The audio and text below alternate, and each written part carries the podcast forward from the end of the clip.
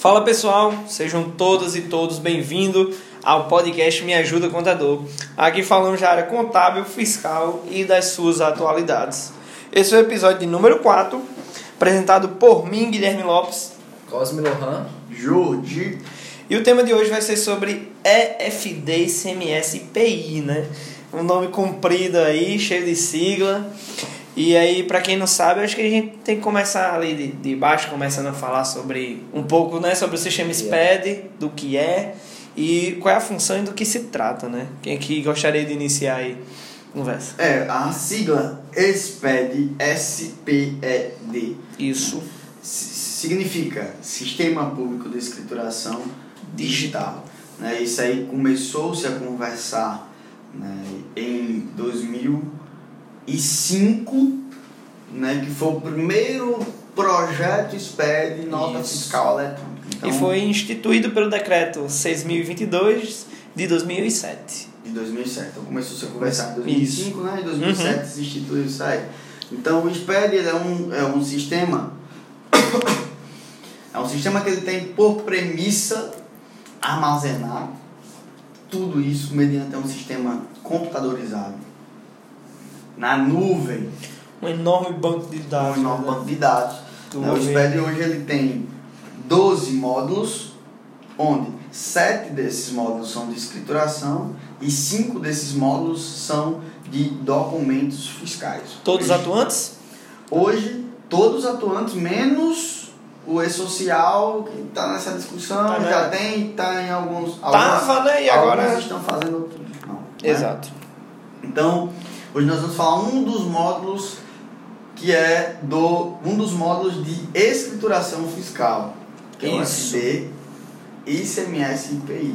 Exatamente. O SPED, né, ele, ele iniciou lá, como o Jordi falou, 2005, foi o decreto, né, foi em 2007, né, foi um foi um programa, é um programa do governo, né, foi, é, foi dentro do PAC de 2007 e 2010 e constituiu-se em mais um avanço na informatização em relação entre o fisco e os contribuintes. Como era feito, Jordi, antes do SPED, essa questão de escrituração das É. empresas e do, do governo? Bom, eu não peguei nessa época, né? Quando eu, quando eu comecei a atuar na contabilidade já existia.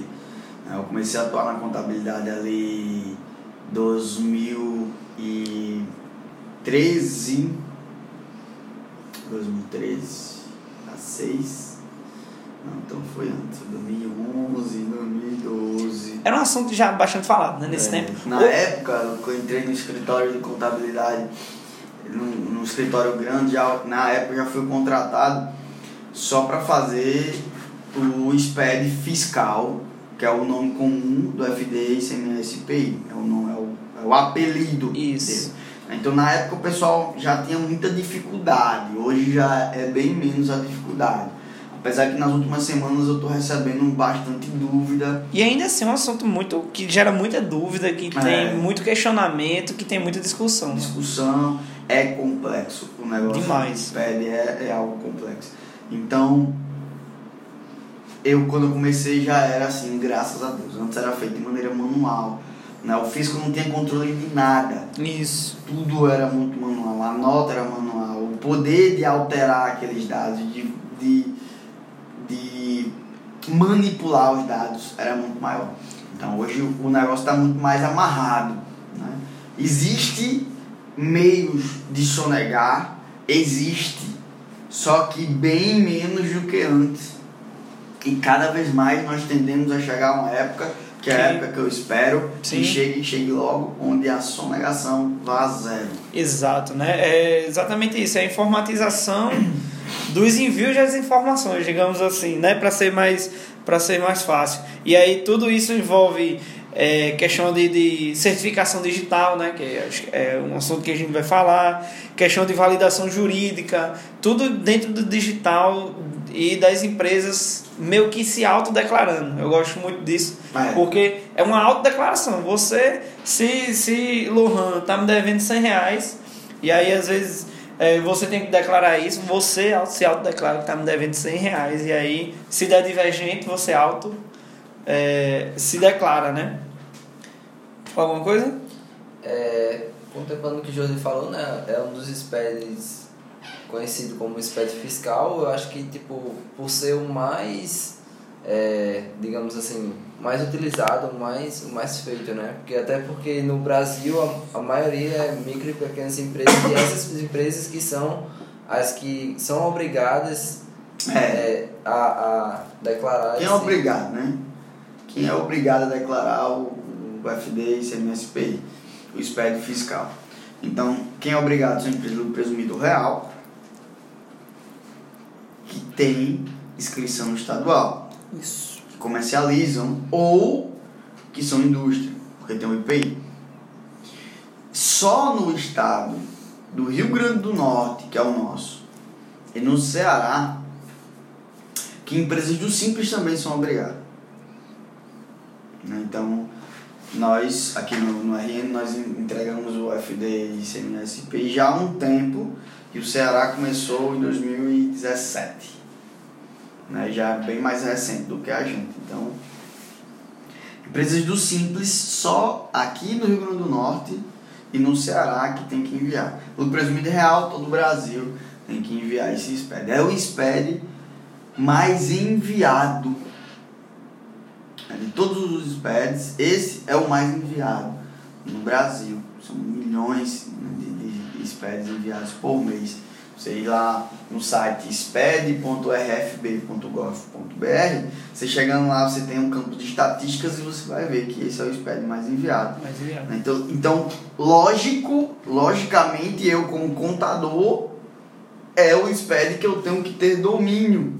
Sim. Né? E eventualmente quem está assistindo aqui que não é contador e que tem empresa do comércio, é um SPED que você tem que conhecer, porque antes não tinha multa e agora multa. Não só contador, mas também empresários, né? Empresário. É para o público geral, alunos de contabilidade também. É, são Qual bem seria o importantes. prazo de envio? O prazo, não- como a gente está falando de um SPED que contempla um imposto que é ICMS, que é estadual, Estadual. Exato. então o prazo ele vai depender de cada estado. Aqui no nosso estado, o prazo para empresas que a gente chama de normal, né, regime normal, que é lucro presumido e lucro real, é até dia 15 do Isso. mês subsequente. E empresas do Simples Nacional até dia 20 do mês subsequente. Então, por exemplo, nós estamos hoje, dia 1 de novembro, né, nós temos até dia 15 para enviar o SPED de outubro da empresa. Se for de regime normal. Se for de regime simplificado, que é do Simples Nacional, nós temos até o dia Até 20. dia, dia 20. Então, supondo que hoje, dia 1 não enviei, minha empresa vai pagar a multa, quanto seria essa multa? Hoje, dia 1 você tem até dia 15 para enviar. Eu falo o mês passado, Sim, retrasado, no caso. É, no no é caso, referente à competência isso. outubro, você É, não pagou. É, com, é, competência, Competência outubro, não. Setembro, Você teria setembro. que lan- é, enviar em outubro, Não mas não enviei agora em novembro. Aí Então eu você- você vai pagar a multa de 500 reais. Né, Você vai enviar lá, quando você enviar, o sistema da secretaria vai reconhecer. Já e vai- multa. Aí tem um juros, um jurozinho também por cima, né? Se você não pagar a multa, vai ter juros. Ah, Ah, Mas provavelmente né, você, existe um desconto. Quanto mais rápido você pagar a multa, mais, mais desconto você tem também. Então, é, a escrituração fiscal digital, né, que é o EFD, é um arquivo digital que se constitui de um conjunto de escriturações de documentos fiscais e de informações de interesses ao fisco, tanto estadual quanto federal, né? E bem como os registros de apurações de impostos referentes às operações e prestações praticadas pelo contribuinte. Traduzindo, quais são as informações, Jordi, que a gente tem que passar tanto para o Estado, tanto para o governo federal. Todas as informações inerentes à parte fiscal da empresa. Né, Então, assim, nós temos, quando a gente fala do SPED, nós temos blocos de Sim. informações. Sim. O bloco zero é o bloco de informações cadastrais. né? Então vai ter lá os cadastros, tudo bonitinho, quem é a empresa, quem é o computador que está enviando, quem é os fornecedores, quem é os quem são os produtos, como são os produtos Sim. né, dele, os produtos, unidade, todo, todo lá. 00, o bloco 00, o bloco 0100, o bloco 0150, e aí vai, os, os registros, o 0200, tudo isso vai.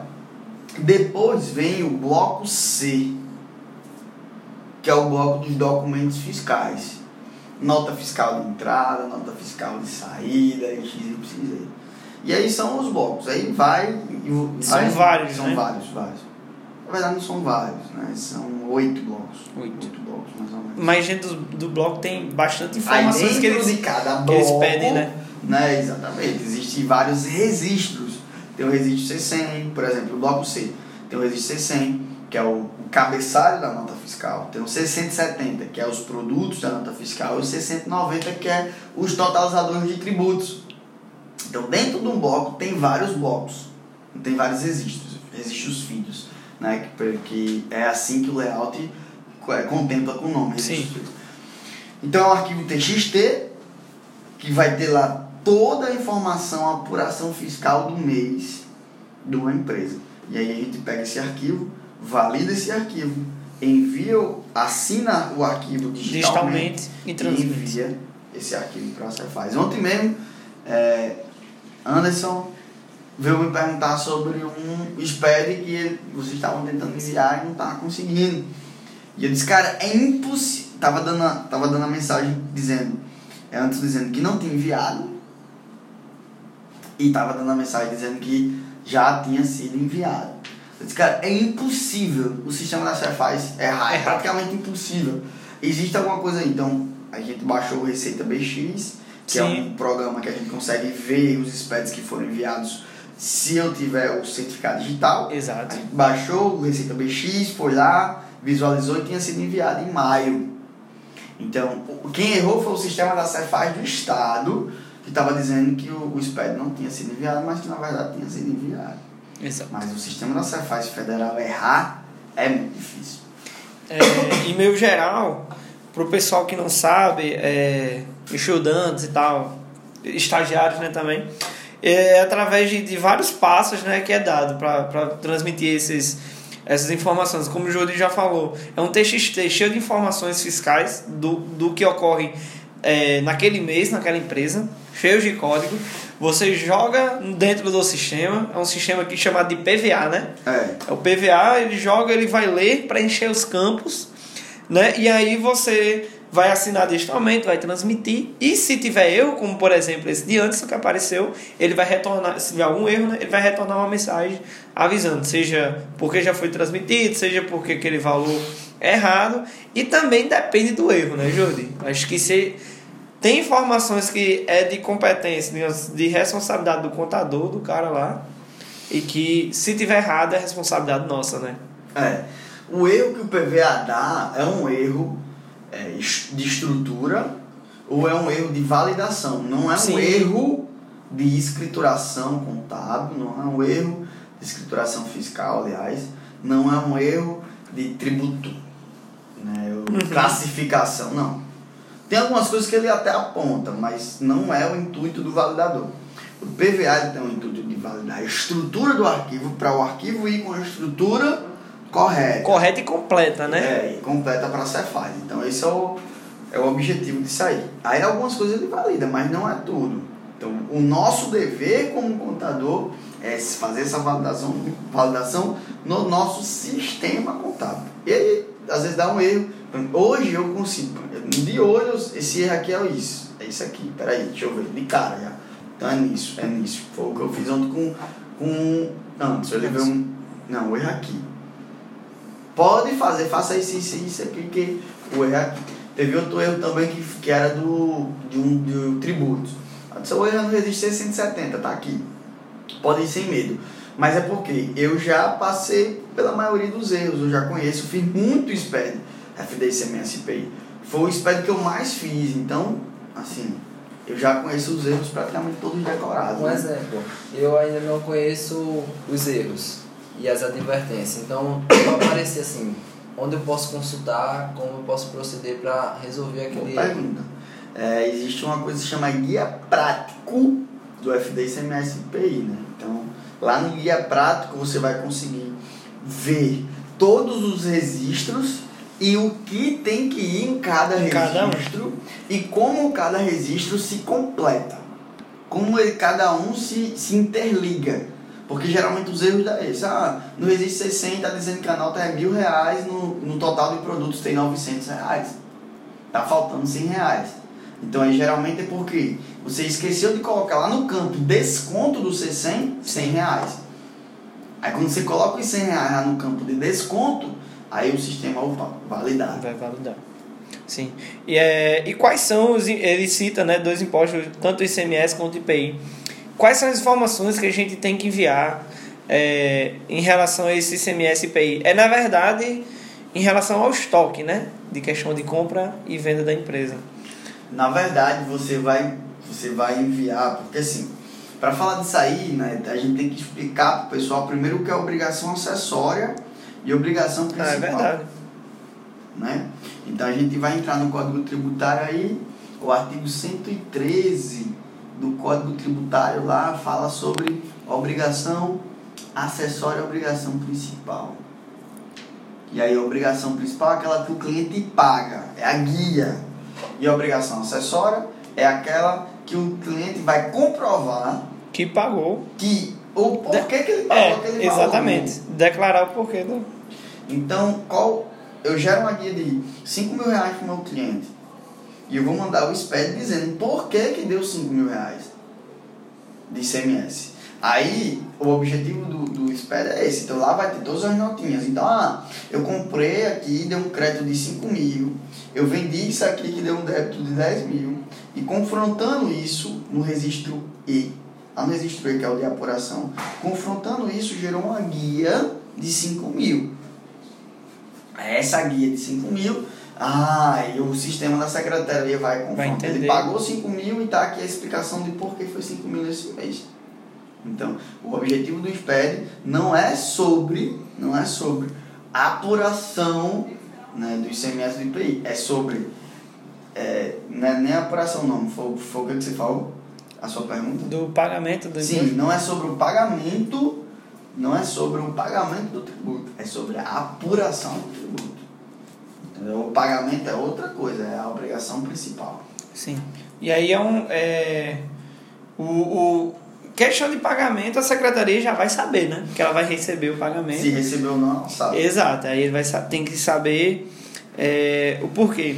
E aí a questão dos, das validações dos, dos arquivos, as informações tem que enviar, a questão de estoque.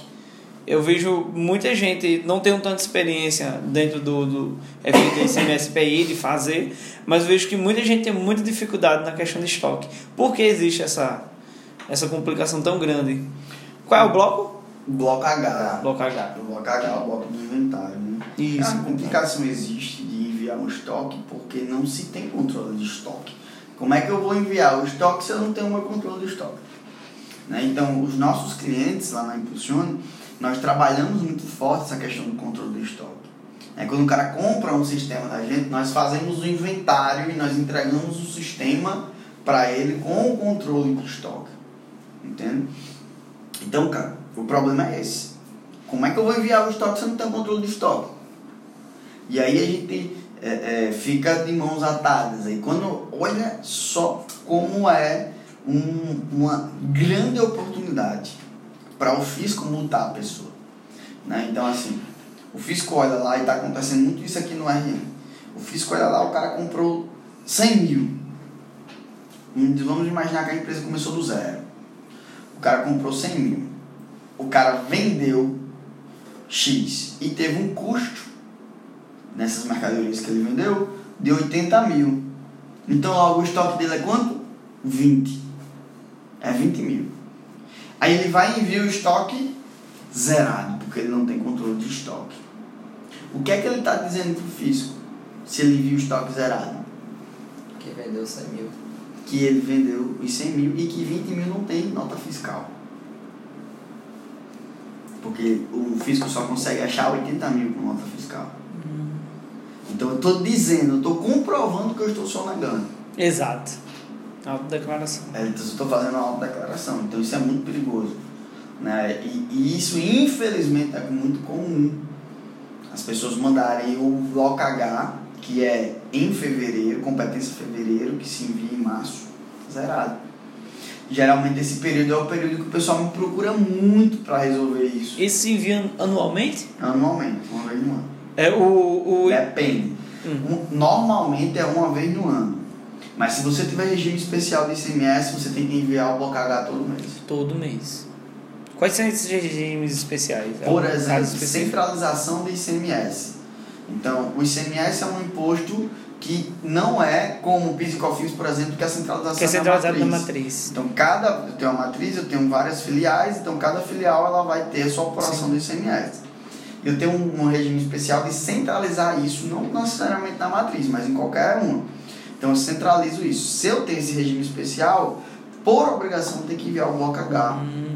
todo mês. Tem até um caso específico que eu já até eh, tive experiência dessa questão da centralização do, do ICMS. De, são duas filiais, por exemplo, são duas filiais e, um- e a matriz tinha um crédito muito grande do ICMS. E aí, É. e aí tipo, ah, é, eu quero centralizar o ICMS da, da filial para a matriz também para poder aproveitar Pagar. desse, desse, desse crédito, né? E aí eles indeferiram lá por algum motivo, eu acredito que tenha sido pelo requerimento mal feito. Mas aí não sabia que geraria já esse, essa.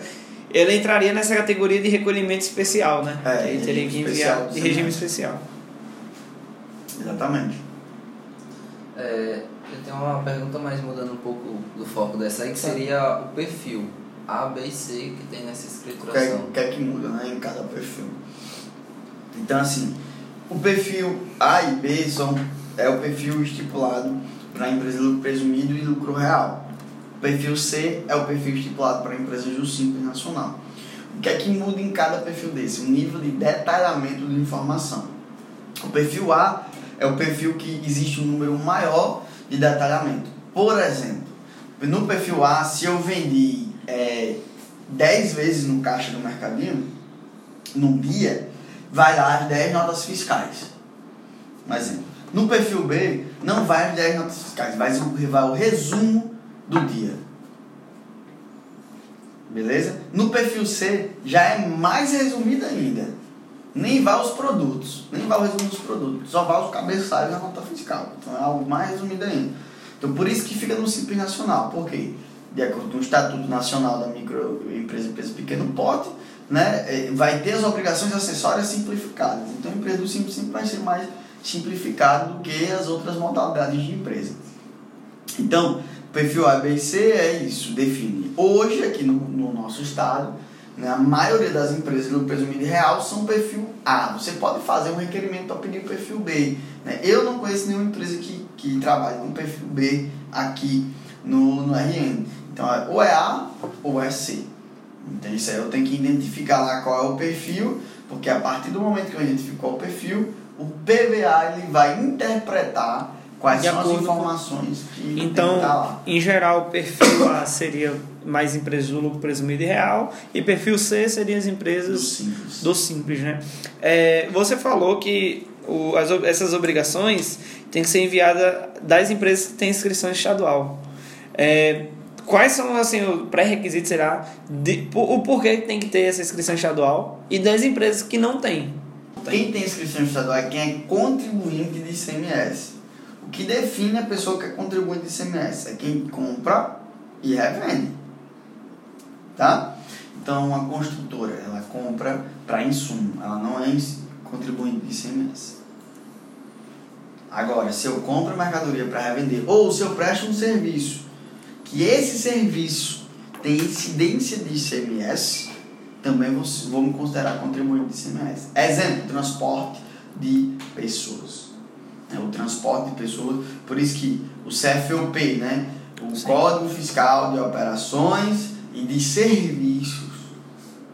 né? Então, o transporte de pessoas é também um, um, um serviço que tem ICMS. Certo? Então são mais aquelas empresas que têm revenda né, de, de É, alguma mercadoria ou de, ou de serviços específicos. É, empresas de prestação de serviço só somente elas não precisam ter Não. inscrição estadual. Elas têm Inscrição municipal. Municipal. Toda empresa Toda tem, que tem que ter. porque tem que ter o alvará de funcionamento. Certo. E aí tem que ter é, uma obrigação, acho que é básica também, é o certificado digital, né?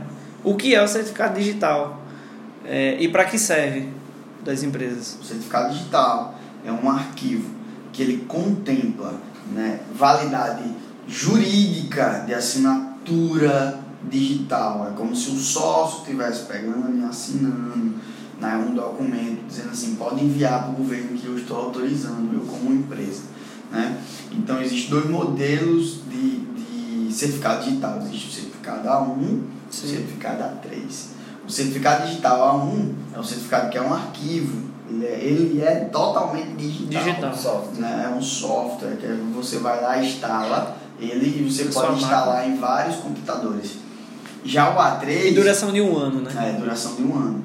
O nível de segurança dele é mais baixo, porque eu posso instalar em vários computadores. Já o Exato. A3 não. O A3 ou é por cartão ou é token. Então eu tenho que estar com cartão ou Pra eu tenho que estar com o tokenzinho para poder assinar. Então o nível de, de Segurança. segurança é mais alto né? e a validade também dele é de 3 anos. Vai dependendo da, da forma Da da necessidade. necessidade. E Se for aí. um mercadinho com vários caixas, eu não tenho como ser um A3. Um A3. Porque eu só tenho um token. Então, tenho, eu, por obrigação, eu tenho que ter um a um.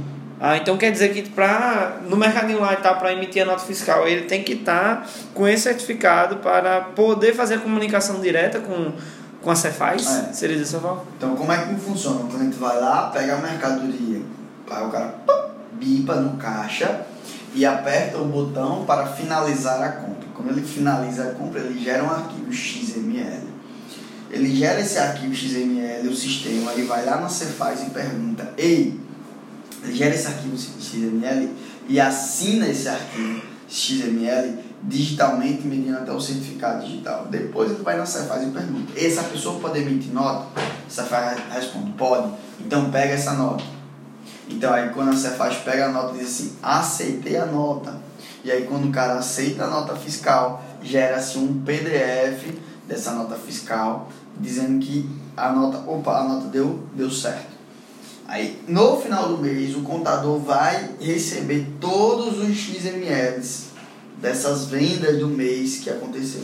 Quando ele receber todos esses XMLs, ele vai importar para o sistema contábil, efetuar a apuração, gerar um arquivo TXT, importar para o PVA para enviar esse PVA, esse arquivo para o O. Cefaz.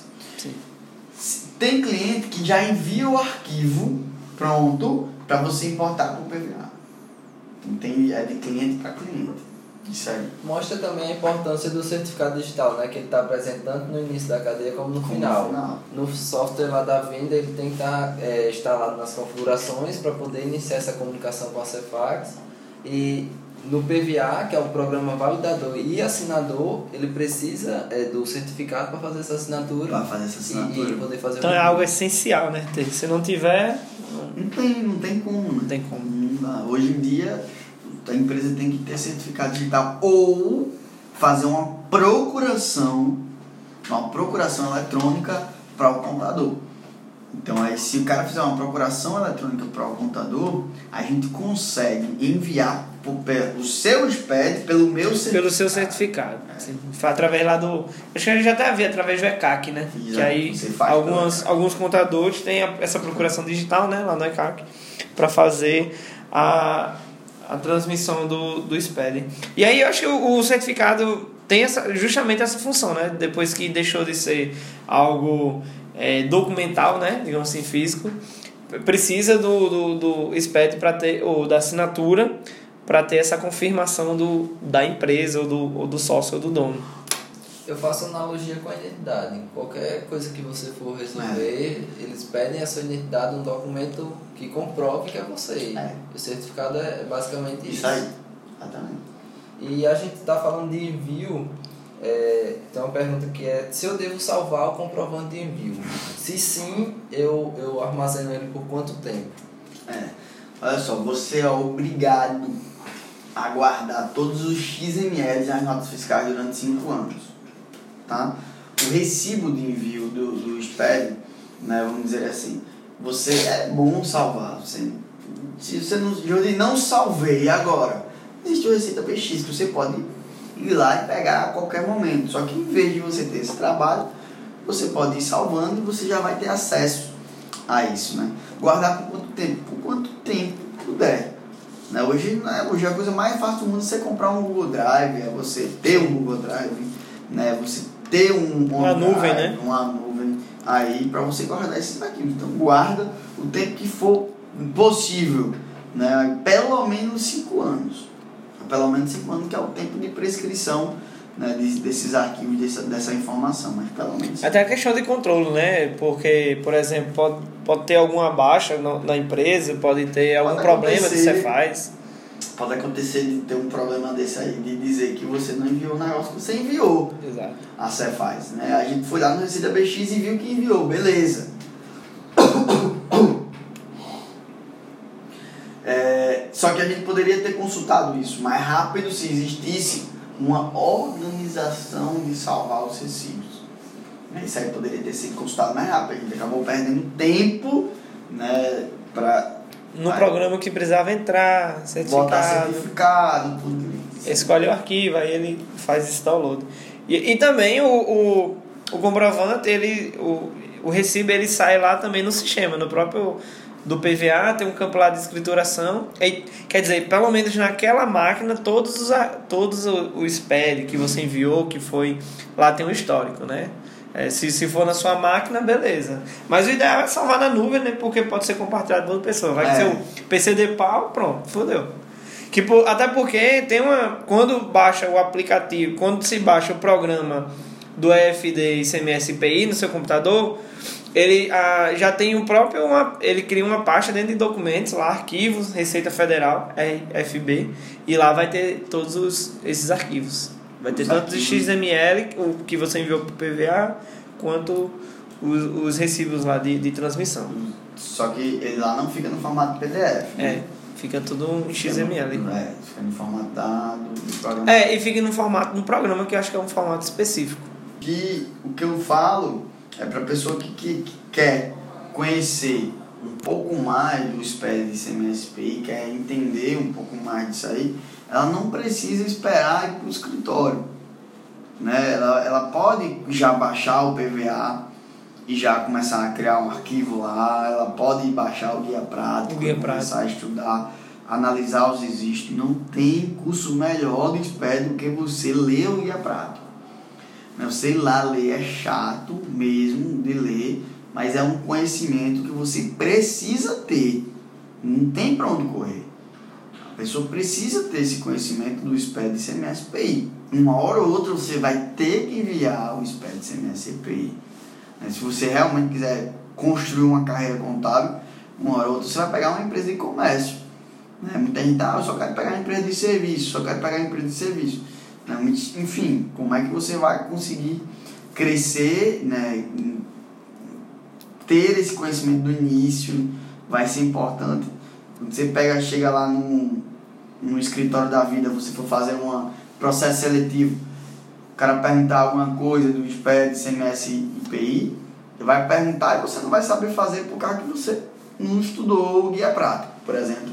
Né? Só em você estar tá escutando aqui, ou assistindo esse, esse o vídeo ou o podcast, aqui, meu amigo, isso aqui já vai dar um contexto totalmente diferente numa entrevista sobre a questão do FDCMSPI.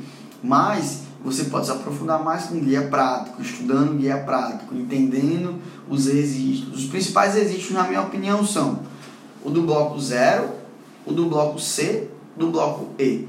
Esses são os principais registros. Né? Antes, nós tínhamos o, o, a questão muito do bloco D, quando tinha. É, eu esqueci o nome agora do. Quando tinha as notas fiscais manuais. Né? Quando tinha as notas fiscais manuais, a gente mexia muito com isso aí.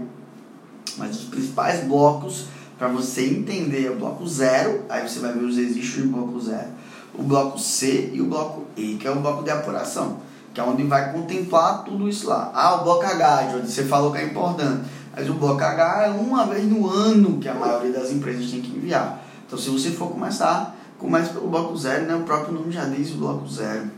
Exato. E, Inicial. e também é, muitas pessoas fazem, dão aula e curso, né? Que Sim. foi uma coisa que bombou muito essa questão de só lendo e entendendo e meio que compilando todas as informações importantes que estavam lá no guia prático, né? Porque é o, é o manual que a Receita Federal, que o, a fabricante do sistema É. dá pra A gente, né? complexidade de, de ensinar isso no curso, né? por exemplo, no estagiário na prática, a gente fala muito sobre SPED, é, ICMS e IPI. Então, a complexidade de, entender, de ensinar isso é você trazer aspectos práticos. Exato. né? Então, lá no, no estagiário na prática, a gente traz eventos práticos, situações práticas, erros práticos, e bota você para resolver o erro né, os desafios, bota você para resolver o erro, você para resolver o desafio. Então, então a gente, eu ensino lá e depois digo assim, ah, agora é a hora do desafio, eu quero que você faça isso, que você pegue isso, que você veja isso do arquivo espera. Vamos concluir? Vamos? Então, pessoal, foi isso. Um resumo do que seria, né? Foi uma explanação bem por cima sobre o EFD e ICMS e IPI. Como o Jordi também já falou, é uma coisa muito questão de prática. E aí a gente aprende muito nos erros, lá na prática, transmitindo e errando. É, Lohan, completar alguma coisa? Dica para algum estagiário, estudante de contabilidade, Compre o curso estagiário na prática. É, exatamente. aprender mais.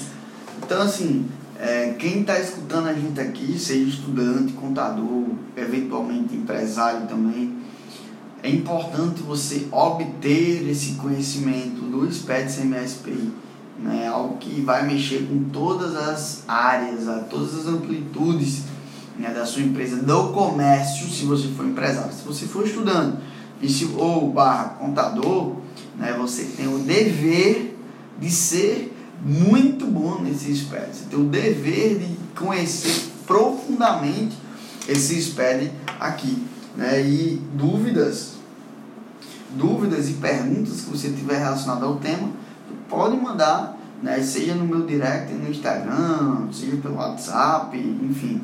Manda que a gente sempre está respondendo as dúvidas aí no outro programa que a gente tem, que é o, o Pergunte Exato. a gente sempre está respondendo as dúvidas em relação a isso aí. Se está me assistindo no YouTube, deixa aí o, o, o comentário com a dúvida, se é no Instagram que você está assistindo, também deixa o comentário aqui com a dúvida, manda um direct Pode servir até para novos episódios, né? O Não, tema.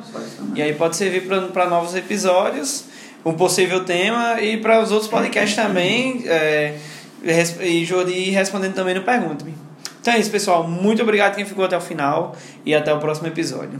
Vamos lá, até o próximo episódio.